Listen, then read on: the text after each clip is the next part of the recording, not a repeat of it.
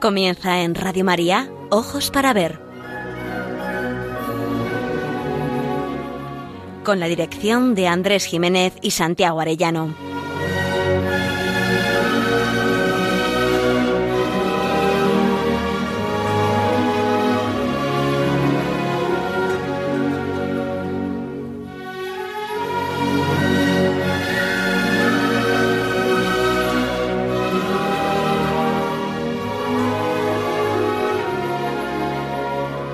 Queridos amigos, muy buenos días. Les saludamos una vez más desde Pamplona, donde realizamos esta edición de Ojos para ver el primer y tercer martes de cada mes. Les habla Andrés Jiménez y me acompaña Miguel Ángel Irigaray, quien además se encuentra a los mandos como técnico de sonido. En el programa de hoy hablaremos de la gratuidad como actitud ante la vida. Nos lo ha sugerido el capítulo del libro de Jesús Montiel, Sucederá la Flor, que comentamos al final de este programa. Somos don y estamos llamados a ser don efectivo para los otros. En el don se expresa la persona que se pone a sí misma en lo que da. Y así, las cosas donadas adquieren también un significado personal. Lo que se da busca, sobre todo, el bien de la persona a la que se ofrece el don. Y esto buscar el bien de la persona amada es precisamente lo que define al amor. ¿Cómo lo ves tú, Miguel Ángel? Muy buenos días. Muy buenos días, Andrés. Muy buenos días, amigos, amigas, oyentes de Radio María. ¿Cómo te iba a quitar yo a ti la razón, Andrés, catedrático de filosofía, que de bien, verdad y belleza sabes sin duda más que un pobre servidor de estas ondas radiofónicas? Y dentro de esa belleza, la belleza de amar gratuitamente, de darse, de donarse. Así es, comprender la propia existencia desde la lógica del don significa también percatarse de que el fin esencial de vivir consiste en dar lo que uno es, porque hay más gozo en dar que en recibir. Pero esto se comprende sólo cuando se experimenta. Es feliz la persona que da lo que es y observa que gracias a ese don libremente donado, mejora el mundo que le rodea. Solo a través de la propia experiencia puede constatarse que en este movimiento de exteriorización radica la felicidad. Y es que hemos venido a este mundo para amar. Es cuestión también de saber mirar, de saber apreciar de dónde nace el valor y la belleza de las cosas. Por eso, nuestro propósito, como saben bien nuestros oyentes, es aprender a mirar para aprender a vivir. Empezamos.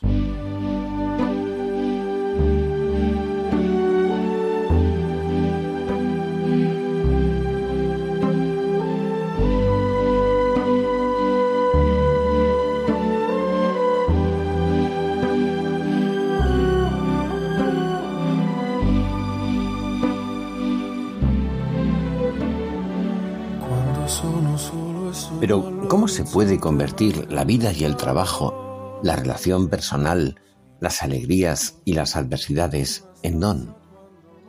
Traigamos aquí un ejemplo elocuente que tiene que ver con el don de la confianza. El famoso inventor Thomas Alva Edison fue un genio extraordinario. Su invento más famoso fue el de la bombilla eléctrica, tal como la conocemos hoy. Muchos admiran su asombroso ingenio pero su personalidad iba más lejos y era más admirable aún por otras virtudes que por su gran inteligencia y perseverancia.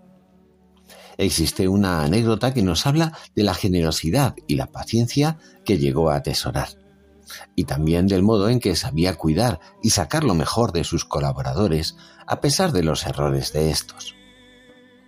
Se cuenta que, tras miles de intentos fallidos e innumerables pruebas, Edison consiguió finalmente fabricar un modelo de bombilla capaz de soportar con fiabilidad las condiciones requeridas. Durante años había soñado, en efecto, con aquel momento en el que todos sus esfuerzos se veían ampliamente recompensados. El inventor, satisfecho, llamó a su abnegado ayudante, Jimmy Price, para que guardara aquella bombilla en una vitrina hasta poder enseñarla a los inversores.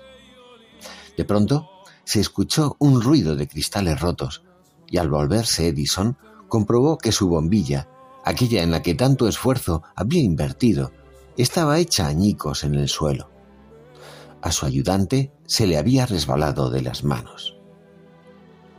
Es fácil imaginar lo que Edison debió de sentir en ese momento. Sin embargo, no dijo ni una sola palabra e inmediatamente se dirigió de nuevo a su mesa de trabajo y se puso a fabricar un nuevo modelo de bombilla.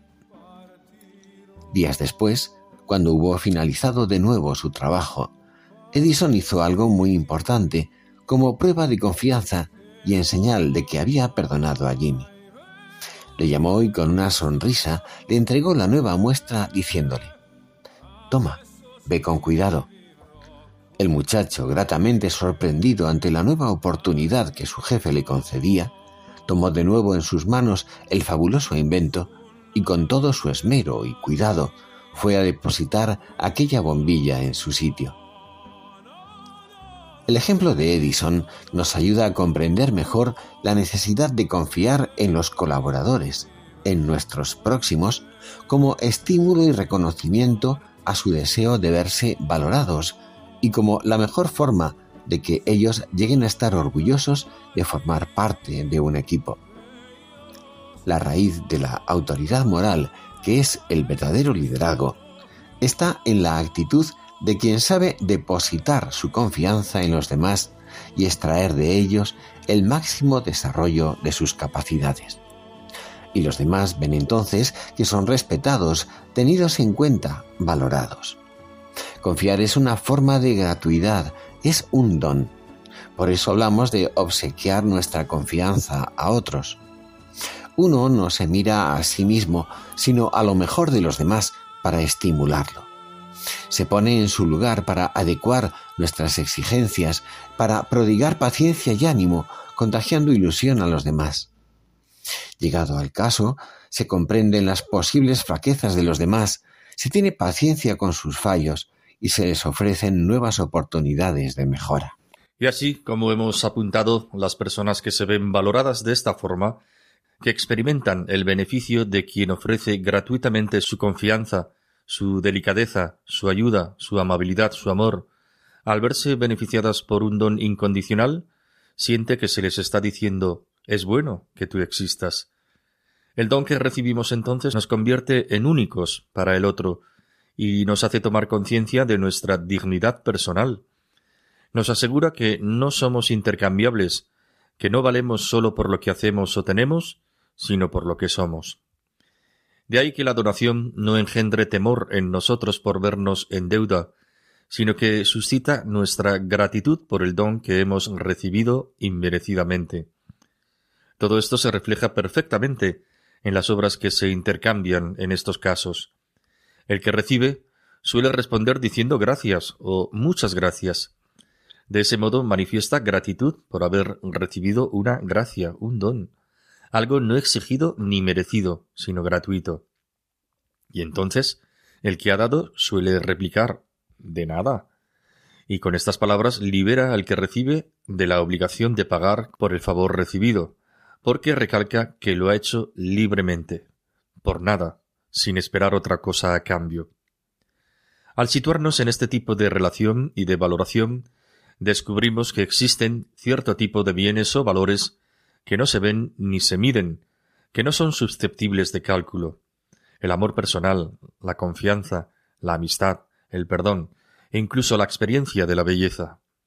Estos bienes que no pueden ser comprados ni vendidos, ni producidos con una finalidad posesiva, tenemos la experiencia de que son precisamente los que hacen que esta vida valga la pena de ser vivida.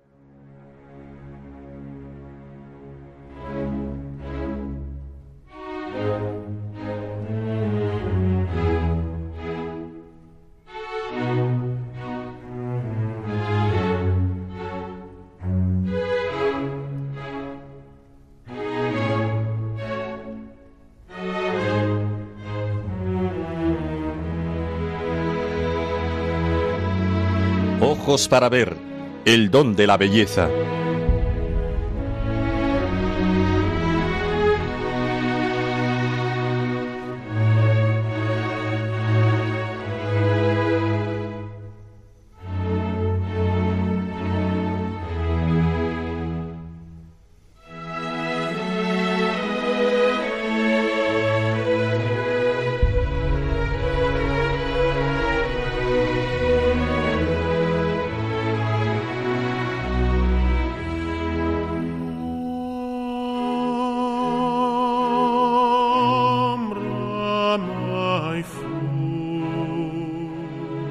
¿Qué pasaría si en las relaciones humanas prevaleciera el interés egoísta por encima del amor y la solidaridad, de la compasión y del bien común? Se cuenta que el rey de un país lejano anunció una visita a una de sus regiones. Esta era muy conocida por sus viñedos y por la calidad de sus vinos. Las autoridades de la zona, pensando en obsequiar al monarca con un magnífico regalo, convocaron a todos los bodegueros. Había que proveer a su majestad de una barrica del mejor vino. Pero, ¿cuál era este si todos eran excelentes? Aquí empezaron las discrepancias entre los afectados. Se inició un tira y afloja, con más tiras que aflojas, a decir verdad, y un fuerte debate que corría el riesgo de avinagrarse, porque de quién era el mejor vino. Todos querían que el tonel elegido fuera el de su bodega. Las autoridades optaron por una solución salomónica. El barril para su majestad se rellenaría con una jarra de vino de cada bodeguero. Dicho y hecho, una hermosa barrica de roble, acompañada de un bello jarro de cerámica artesanal, fue transportada en una carreta tirada por un caballo por todas las localidades de la región. En cada una de ellas, cada bodeguero vertía su correspondiente aportación. Llegó al fin el día de la visita real. Todos los bodegueros estaban presentes junto a las autoridades de la región. En cuanto llegase el rey y tras los saludos de rigor, se procedería al acto de entrega de la barrica y el artesanal jarro. El monarca se mostró conmovido ante un obsequio tan compartido y colectivo su pueblo le amaba y él amaba a su pueblo. El rey, tras mostrar su gratitud con hermosas palabras, rompiendo todo protocolo, solicitó probarlo allí mismo. Brindaría con tan generoso caldo. El monarca recibió el jarro y entre aplausos lo alzó en homenaje de gratitud y reconocimiento a tan generosos anfitriones y tan bella tierra. Pero he aquí que tras acercarlo a su boca, pasó un mal trago. Aquello era agua. ¿Qué había ocurrido? Simplemente que cada bodeguero de la región, cuando fueron a recoger su vino, pensó, ya que mi bodega y mi marca no van a ser protagonistas en el acontecimiento, no voy a ofrecer gratuitamente mi mejor caldo. Somos muchos los que hemos de llenar la barrica, y no pasa nada porque la parte que yo vierta sea agua. Una jarra en nada afecta a todo un tonel. El problema es que todos pensaron lo mismo, y vaya que sí pasó. La convivencia se basa, entre otros factores esenciales, en la confianza que las personas tienen entre sí, en que cada cual aporta lo que está en su mano por el bien de todos, y cada cual de este modo se siente respaldado y sostenido por sus convecinos. Quien vive en sociedad debe estar dispuesto a contribuir al bien común de acuerdo con sus posibilidades y capacidades. El egoísmo, la avaricia, el mercantilismo y la hipocresía son obstáculos muy serios para una convivencia positiva. Decía Santa Teresa de Calcuta que a veces sentimos que lo que hacemos es tan solo una gota en el mar, pero el mar sería menos si le faltara una gota. El caso y la verdad es que bien que yo no haga, se queda sin hacer, y si sumamos uno más uno y nos olvidamos de que la sociedad somos todos y cada uno, nadie aporta lo que debe al bien común. Y así le va a veces a la sociedad, donde falta solidaridad, altruismo, ayuda mutua, y cuando los ciudadanos solo piensan en sí mismos. Quizás hoy estamos demasiado marcados por un razonamiento económico basado en la transacción y en el interés. Te doy para que me des. Es lo que podríamos llamar la lógica del mercado. En ella, por el intercambio de cosas equivalentes, el agente da un bien y recibe su precio. Se da para recibir, para tener algo a cambio, y se busca una eficiencia, una ganancia, la obtención del mayor beneficio posible con el mínimo de aportación. Evidentemente todo esto es lógico y bueno hasta cierto punto, pero esta lógica no puede convertirse en la forma fundamental de relación y convivencia. Se correría el riesgo de ponerle precio a todo, de buscar el propio interés, la ganancia por encima de todo, y se vendría a caer en el egoísmo generalizado. Por cierto, Conviene hacer aquí una precisión acerca de qué es egoísmo y qué no lo es. Es muy frecuente escuchar que a veces se identifica el egoísmo con el interés propio, pero no es lo mismo. Se escucha decir que ciertas acciones correctas deben hacerse por egoísmo. Por ejemplo, que una persona que atiende y ayuda a otras debe cuidarse también a sí misma, evitando caer en el agotamiento o la enfermedad. Pues bien, por supuesto que esto debe ser así, pero no por egoísmo. Buscar el propio interés es algo legítimo, bueno y natural. Se trata de satisfacer una necesidad o un deseo, lo cual en principio no es malo, insistimos, mientras que el egoísmo es otra cosa muy diferente. Se trata de buscar el propio bien, sí, pero por encima de los demás, de servirse de los demás como medios para mi propio fin, para mi interés particular. Y eso nunca es bueno. La dignidad inherente a toda persona excluye que se la trate como un simple medio, como si fuera una cosa o un instrumento al servicio de otros fines, porque la persona ha de ser tenida siempre como un fin y nunca como un medio. El legítimo y sano interés tiene su lugar en la vida y en el comportamiento humano, pero lo que no es admisible es el interés exclusivo o excluyente nunca está justificado el egoísmo. El filósofo inglés Thomas Hobbes venía a decir que, por naturaleza, el bien de unos es malo para otros, o como él escribía, mors tua, vita mea, tu muerte es mi vida y tu vida es mi muerte. Si tú ganas, yo pierdo. Tu bien es mi mal y tu mal es mi bien. En ese escenario en el que cada uno busca su propio provecho por encima de todo, el hombre es un lobo para el hombre y el infierno son los otros, como se ha llegado a decir más tarde. Pero no todo en la vida se reduce al actuar solo por interés. No todo tiene precio. Hay otras formas de valor. Más aún, las cosas más valiosas y necesarias de la vida, la confianza, la amistad, el amor, la felicidad, la solidaridad, el perdón, la verdadera belleza, son las que no se pueden comprar con dinero, justamente las que se dan gratis.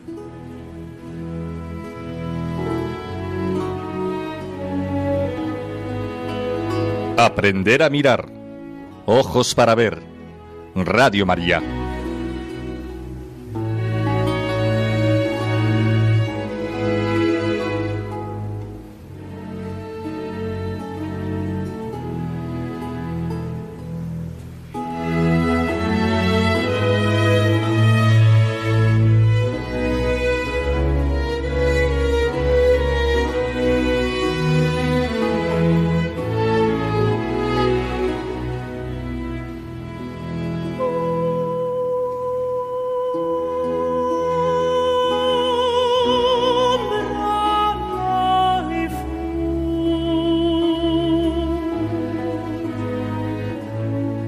Quizá estamos demasiado marcados por un razonamiento económico basado en la transacción y en el interés. Si te doy algo es porque espero que tú me des otro tanto a cambio como mínimo. El dar para recibir es propio de las relaciones sociales y económicas. Cuando uno necesita cosas de las que carece, suele conseguirlas mediante el intercambio, ya sea con su propio trabajo, ya sea negociando, ya sea simplemente comprándolas. Y eso está bien siempre que no sea la forma de relación preponderante entre las personas. El ser humano es mucho más que un agente económico, que un productor o que un mero ciudadano. Más allá y por encima de la lógica del mercado y por supuesto del individualismo radical, más allá de una sociedad de individuos cerrados en sí mismos, es necesaria y posible una lógica del don en ella importan más bienes o valores que no se ven ni se miden, que no son susceptibles de cálculo, que no pueden ser comprados ni vendidos. Por ejemplo, la confianza, el amor, el perdón, la compasión, la amistad. La gratuidad acentúa la identidad del otro, su unicidad, su valor y dignidad de persona.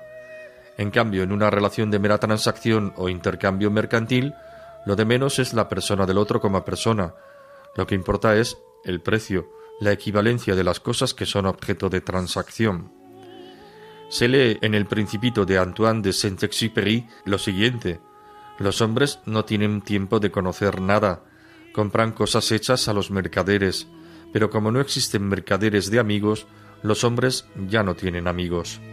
Ante una seria crisis como la actual, que se revela como una verdadera crisis de la moral, es preciso reivindicar la lógica del don, en la que uno no da para recibir nada a cambio, sino por interés sincero hacia el bien del otro a quien se ofrece el don. El don es una forma de servicio que excluye la obligación de la contrapartida. Puede haber reciprocidad, pero ésta siempre es libre, gratuita. La lógica del don es lo contrario de la avaricia. Al contrario, implica un profundo sentido de la responsabilidad y de la beneficencia. No te preguntes qué esperas tú de la vida, escribe Víctor Frank. Pregúntate más bien qué es lo que la vida espera de ti. Estamos hechos para el don, decimos. Y en los hechos de los apóstoles se pone en labios de Jesús que hay más gozo en dar que en recibir.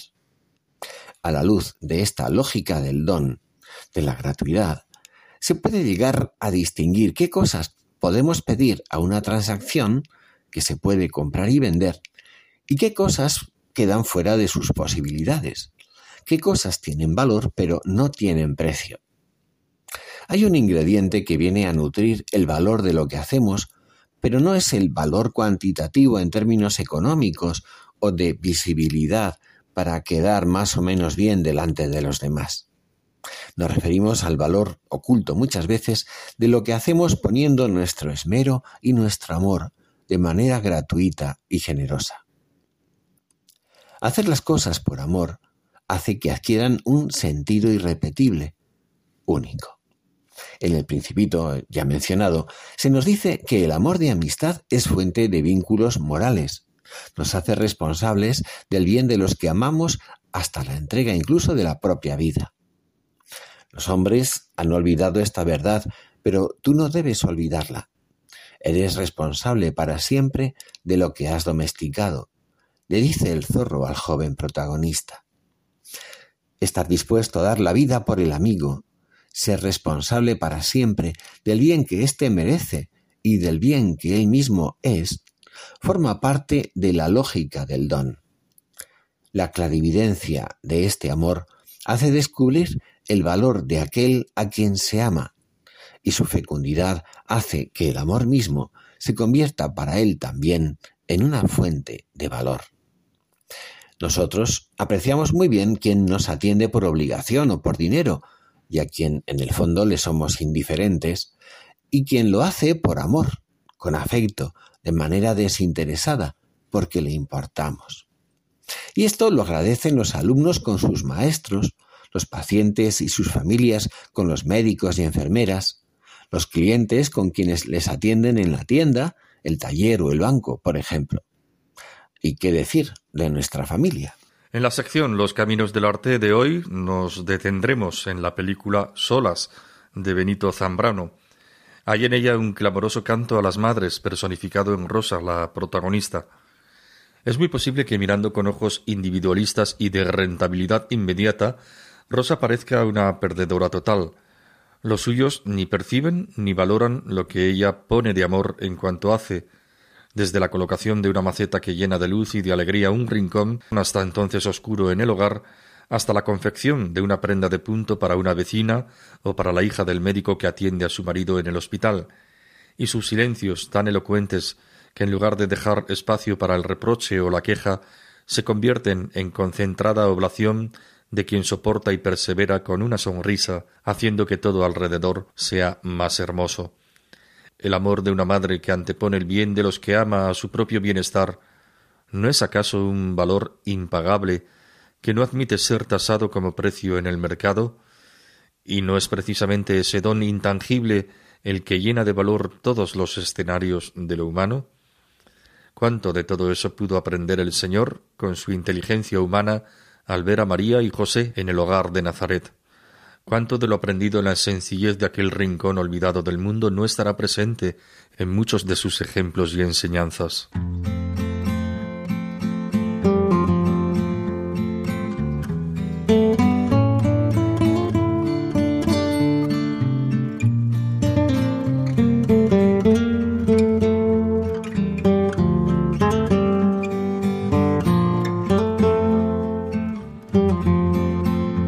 Ojos para ver, momento para la pintura.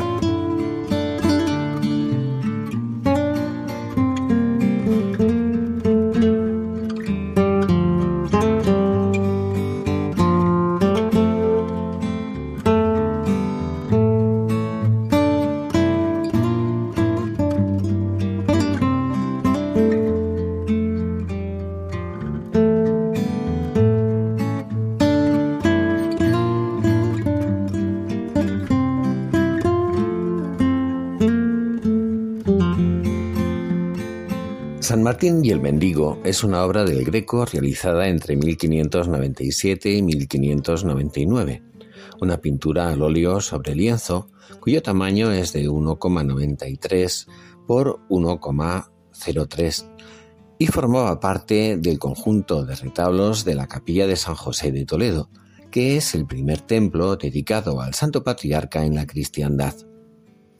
El Greco realizó la trama arquitectónica y la decoración pictórica de los retablos. El lienzo de San Martín original se exhibe actualmente en la Galería Nacional de Arte de Washington. Su lugar en el retablo fue inicialmente a la derecha del famoso de San José con el Niño. Hoy se puede ver en su lugar una valiosa copia. Fue pintado en homenaje al promotor de la capilla, don Martín Ramírez de Zayas. San Martín, como es sabido, fue obispo de la ciudad francesa de Tours y como tal es conocido. Pero había nacido en la actual Hungría el año 316. Murió a los 80 años, el año 397.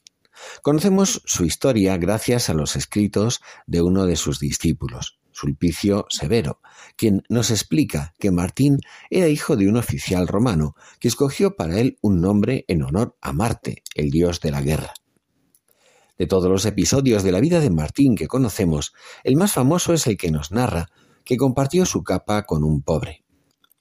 Durante el invierno del año 333, cuando aún era soldado y no había sido bautizado, llegó a las puertas de Amiens, y allí encontró un mendigo temblando de frío.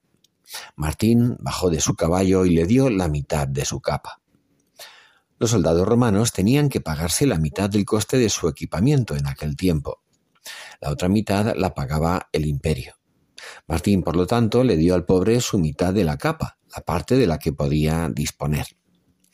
La noche siguiente, Martín tuvo un sueño en el que Cristo, vestido con su media capa, explicaba a los ángeles que Martín era el soldado romano que le había socorrido. Tras este sueño, Martín se bautizó y poco después abandonó el ejército.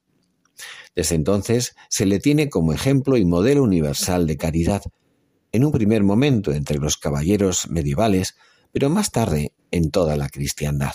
Como decíamos, llegó a ser obispo de Tours, sus restos mortales fueron trasladados hasta esa ciudad para ser enterrados.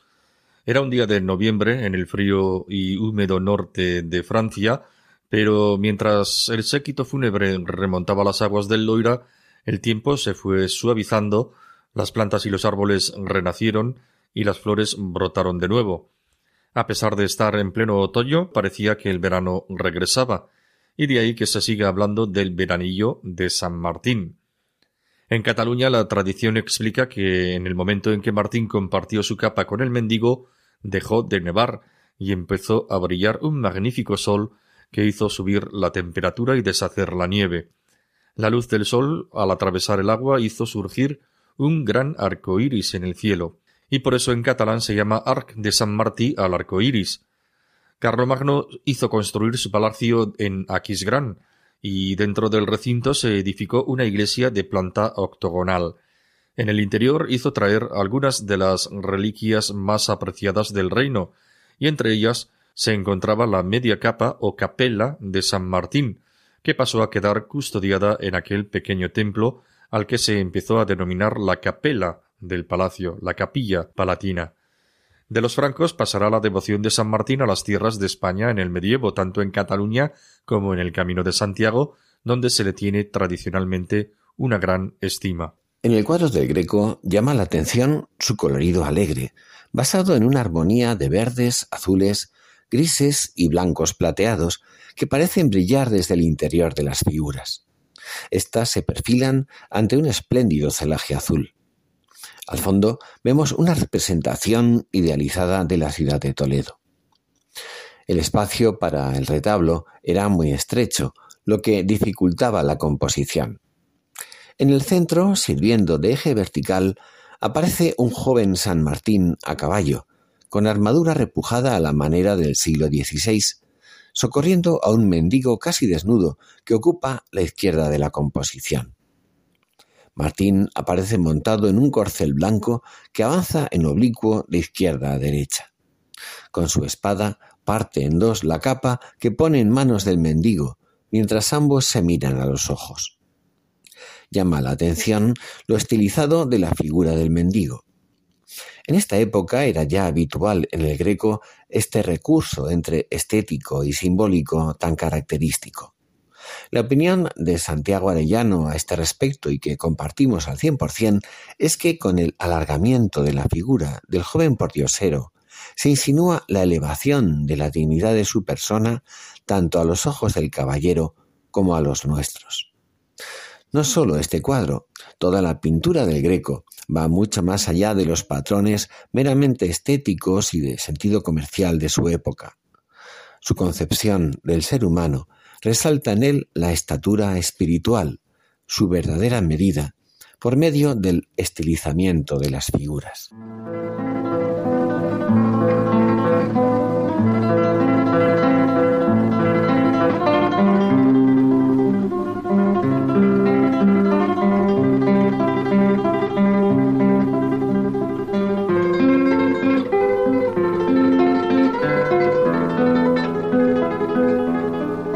Momento para la poesía.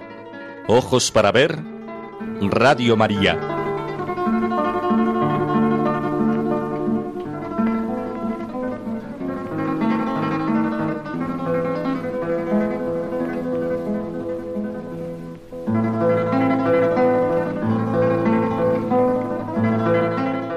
Clásico del amor entendido como don radical sin esperar a cambio otra cosa que el bien del amado es el soneto de Lope de Vega que tengo yo que mi amistad procuras.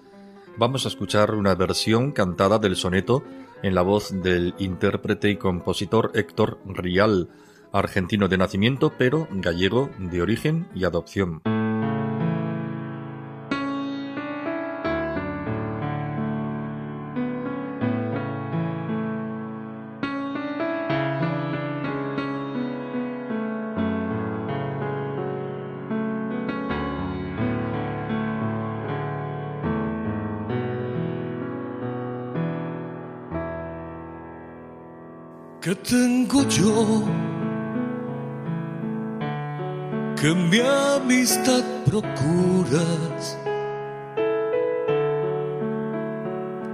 ¿Qué interés te sigue Jesús mío que a mi puerta cubierto de rocío pasas las noches del invierno oscuras?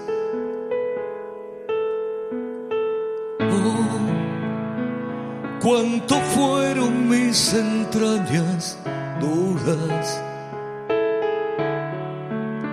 Pues no te abrí, qué extraño desvarío, si de mi ingratitud el hielo frío secó las llagas de tus plantas puras.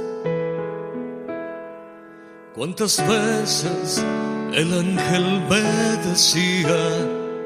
Asómate ahora a la ventana y verás con cuánto amor llamar porfía y cuántas hermosuras soberana. Mañana le abriremos, respondía. para lo mismo. Responder mañana.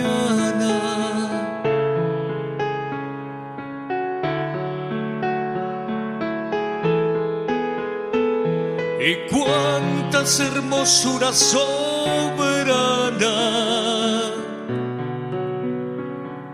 Mañana le abriremos, respondía para lo mismo. Responder mañana. Lope de Vega es llamado poeta del cielo y de la tierra. Este conocido soneto forma parte de las rimas sacras, publicadas en 1614, y es uno de los poemas religiosos más célebres de su autor. Las frases del poema transcurren aparentemente sin esfuerzo expresivo. Aparentemente, insistimos. López se confiesa y se sabe llamado por Dios, ¿cuántas veces?, a la conversión inaplazable. Resalta la paciente y silenciosa espera de Cristo con tal de alcanzar al fin una respuesta arrepentida y sincera ante el asombro del poeta, hombre pecador y negligente. Por eso iniciará el poema preguntando a Jesús la razón por la que se empeña tanto en procurar su amistad. ¿Qué tengo yo? pregunta el poeta. Desde una mentalidad pragmática y perfilada según una justicia aritmética, razona sobre el posible interés que mueve a Cristo para mendigar su amistad. ¿Qué interés se te sigue, Jesús mío? ¿Qué sales ganando? Lo que precisamente conmueve al poeta y le llena de asombro es el amor gratuito, el desinterés sincero con el que Cristo le obsequia a pesar de sus infidelidades y su negligencia. Podríamos hablar de un interés desinteresado, quizás. En su dolor espiritual, el poeta compara su indiferencia con la actitud de Jesús desamparado en la oscuridad y el frío de la noche. A mi puerta cubierto de rocío, escribe. Es el de Cristo un amor que es puro don, gratuidad enamorada, misericordia perseverante como la del pastor que sale en busca de su oveja perdida. Él nos ha amado primero, nos ha primereado, como dice el Papa Francisco, pero no solo una, sino mil veces. Si el interés busca compensación y beneficio con el reintegro de lo que se da, la lógica del don, el amor gratuito que es entrega verdadera, no busca finiquitar la deuda, sino beneficiar todo lo posible a la persona amada, sin importar el aumento de la deuda sin límite alguno. El soneto trata sobre el arrepentimiento dictado por las contradicciones que vivió siempre en su alma Lope de Vega. Su ánimo, sumido en remordimientos, reproduce el proceso de conversión de San Agustín y ese mañana que se demora de día en día. Este es un poema que por su aparente simplicidad, por la espontaneidad con la que fluyen sus versos y la sinceridad de los sentimientos expresados se ha tenido siempre como sentida oración popular. Enternece sobremanera ese Jesús mío que deja escapar el autor en medio de su dolor y su remordimiento. La presencia de Jesús apostado a la puerta del alma del pecador es imagen de la parábola evangélica del buen pastor, como hemos señalado antes, y recuerda otro soneto suyo que comienza precisamente invocando a Jesús como amigo de rendidos y pastor de su alma extraviada. Se titula ese poema Pastor que tus silbos amorosos. Ese soneto impresionante también que termina con un terceto inolvidable que ilumina la culminación de este tiempo cuaresmal. Espera pues y escucha mis cuidados, pero ¿cómo te digo que me esperes si estás para esperar con los pies clavados?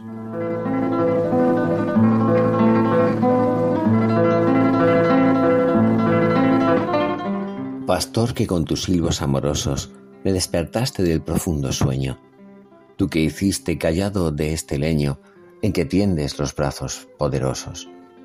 Vuelve los ojos a mi fe piadosos, pues te confieso por mi amor y dueño, y la palabra de seguirte empeño tus dulces silbos y tus pies hermosos. Oye, pastor, pues por amores mueres, no te espante el rigor de mis pecados, pues tan amigo de rendidos eres. Espera, pues, y escucha mis cuidados. Pero, ¿cómo te digo que me esperes si estás para esperar los pies clavados?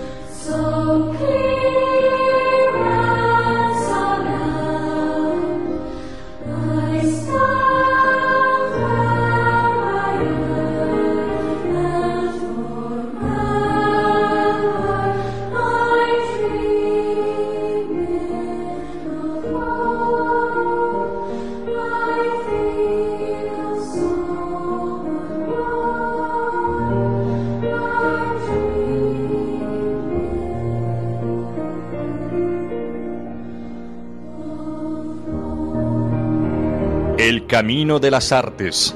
Ojos para ver.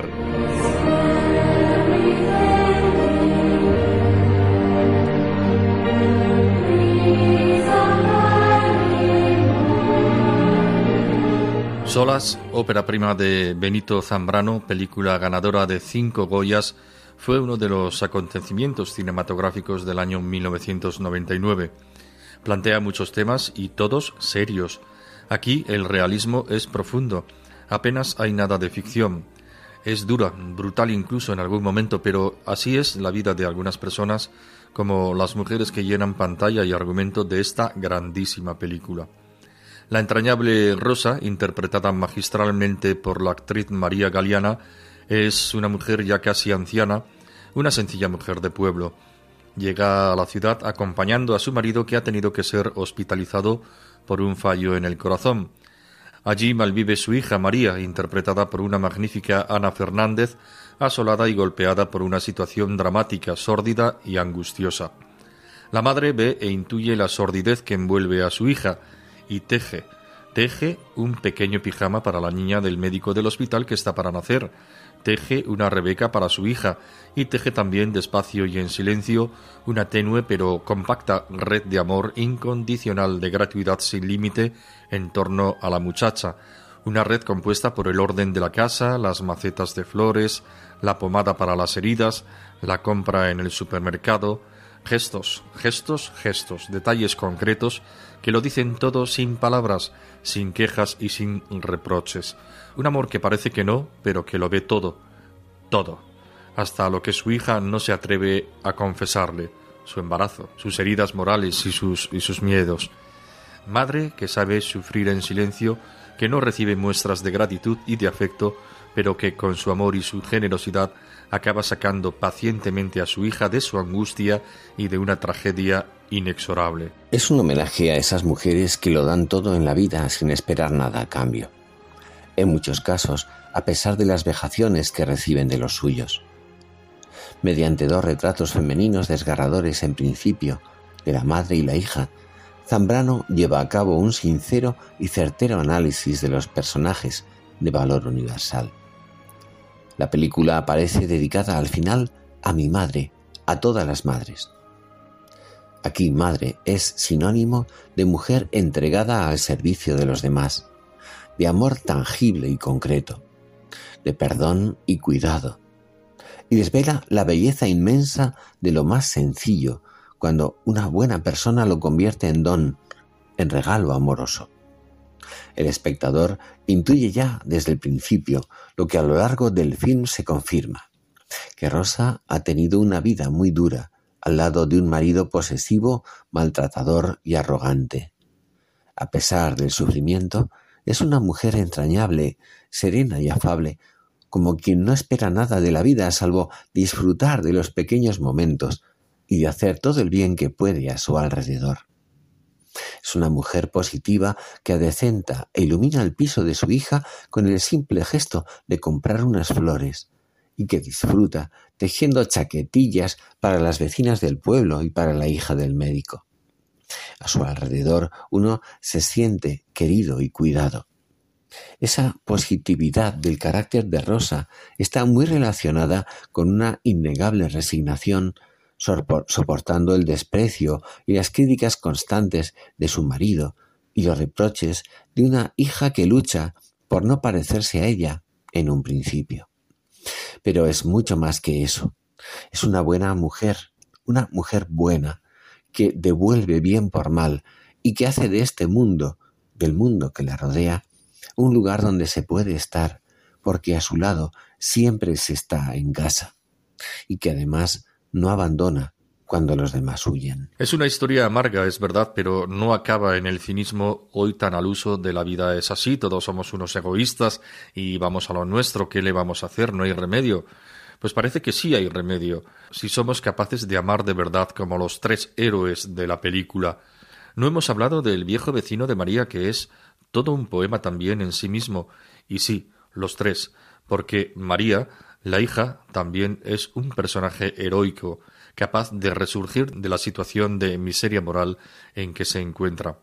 Pero hay en la película, ante todo, una redención obrada por Rosa, la madre que ha practicado sin saberlo toda su vida una resistencia pasiva pero fuerte, como un rosal que al ser apedreado devuelve los aromas de la flor de rosa. Nos hubiera gustado seleccionar un corte de la película, pero lo cierto que es sobre todo un mensaje visual. Las miradas, las manos, la luz, el cuidado del orden y la belleza de una planta en un rincón, de un pijamita de bebé tejido con cariño. Por eso, si tienen ocasión, busquen solas, véanla, sufranla por su veracidad y gocen de la victoria incontestable del amor cotidiano y de la vida vivida con esperanza y convertida en don.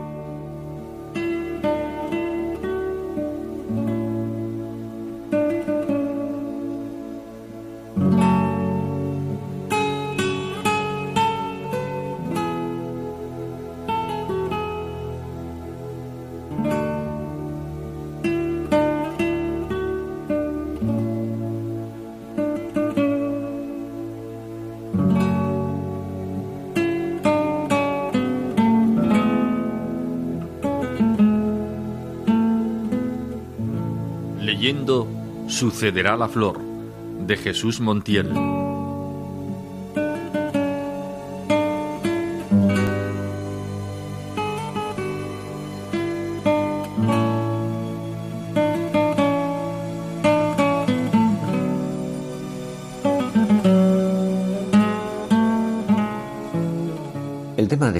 Programa, ya lo hemos dicho con anterioridad, nos ha sido sugerido por el penúltimo capítulo del libro Sucederá la Flor que venimos comentando. En él, Jesús Montiel habla de cosas que se dan gratis y que hacen la vida diferente. Ha pasado un año desde tu ingreso, escribe Montiel. En el pasillo, el rostro de la enfermera más afable vuelve la tarde luminosa no se limita a reponer la dosis de suero. Además, nos brinda la medicina de su entrega. Un buenos días. El mundo necesita con urgencia rostros como el suyo. Dos segundos de sonrisa, no más. Un rostro amable es un ejército, una mano bien abierta tendida en un desfiladero. Esa enfermera no lo sabe, pero sostiene la tarde con la palanca minúscula de su alegría. Muchas veces no somos conscientes de lo que podemos dar y lo que damos de hecho, solo con un gesto de cariño, con una mirada amable, con una sonrisa espontánea y afable. Pero en la vida se nos dan juntas muchas veces la cara y la cruz. La otra mañana, prosigue Montiel, había ido al banco a saldar una deuda. Deposité el dinero en la ventanilla. La empleada, una mujer ojerosa, me comunicó que faltaban veinte céntimos. Veinte céntimos. Me llevé las manos a los bolsillos, pero nada, ni una sola monedilla. Le dije que vivía lejos, que solo eran veinte céntimos de 449 euros. La mujer se encogió de hombros y llamó al siguiente cliente. salí a la calle enrabietado. Los bancos sin corazón debieran poner a la entrada un cartel que rezase Prohibido lo humano. Opté por entrar en una copistería que había a pocos metros de allí. Necesito un favor, le dije a la muchacha y le expliqué mi problema. La chica sonrió y me entregó dos monedas de diez céntimos. Regresé al banco e ingresé la cantidad completa. En una sola mañana había visto lo peor y lo mejor del ser humano. A pesar de los bancos y del dios dinero, quedan reductos donde la gratuidad rompe la lógica del beneficio, un algo a cambio de nada. Ese día no abrí el periódico. Jamás esa muchacha de la copistería se llevará la portada. Solo un amor incondicional puesto en cosas pequeñas pero sincero dirigido a la persona es capaz de sacarla del anonimato, de la intrascendencia y de la oscuridad, de mostrarla valiosa por el mero hecho de ser, de ser ella misma. No hacen falta grandes gestas, bastan gestos muy sencillos pero verdaderos. En el don, en el trabajo y el cuidado hechos con atención y amor hacia el otro es donde se expresa la persona, que se pone a sí misma en lo que da, y entonces las cosas que damos adquieren también un significado personal. Son nuestro darnos. Mientras la transacción busca seguridades de contraprestación, te doy para que me des, el precio de mi tiempo es este, la donación se nutre de la esperanza. Cuando damos, nos abrimos a que el otro también dé incondicionalmente, esto es, libremente y desde lo más valioso de sí mismo.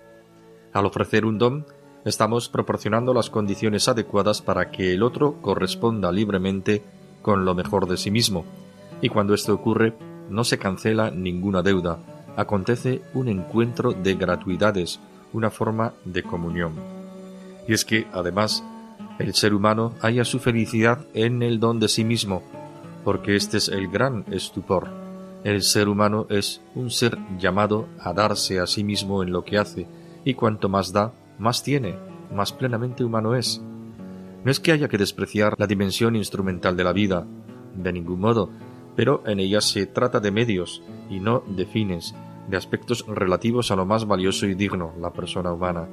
Darse no es de tontos, al contrario, es lo más valioso de las personas, pero muchas no lo saben, muchas no lo entienden. A veces se insiste en que los negocios son los negocios, para no contaminarlos con la ética.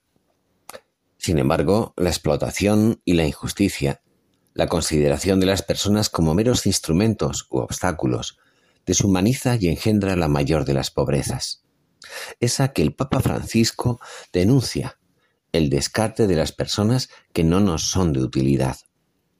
Más aún, se olvida que la verdadera justicia consiste no en el mero cosa por cosa o en el te doy para que me des, sino en la consideración y el trato de toda persona precisamente como la persona que es. Pero esto implica estrictamente dirigirse a ella desde la lógica del don y de la gratuidad. Nosotros hemos sido amados por Dios de ese modo.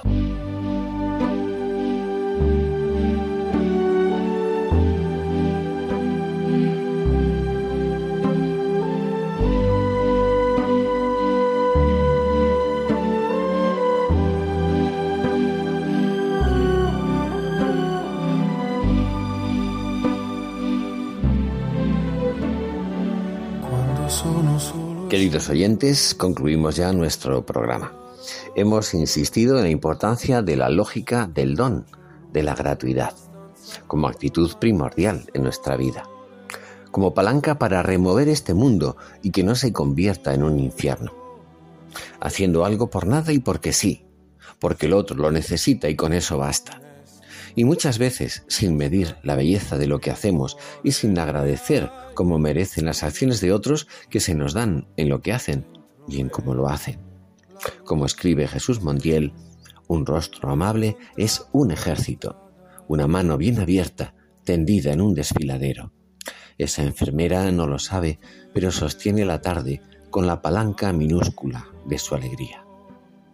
Queridos amigos, que tengan todos un hermoso día.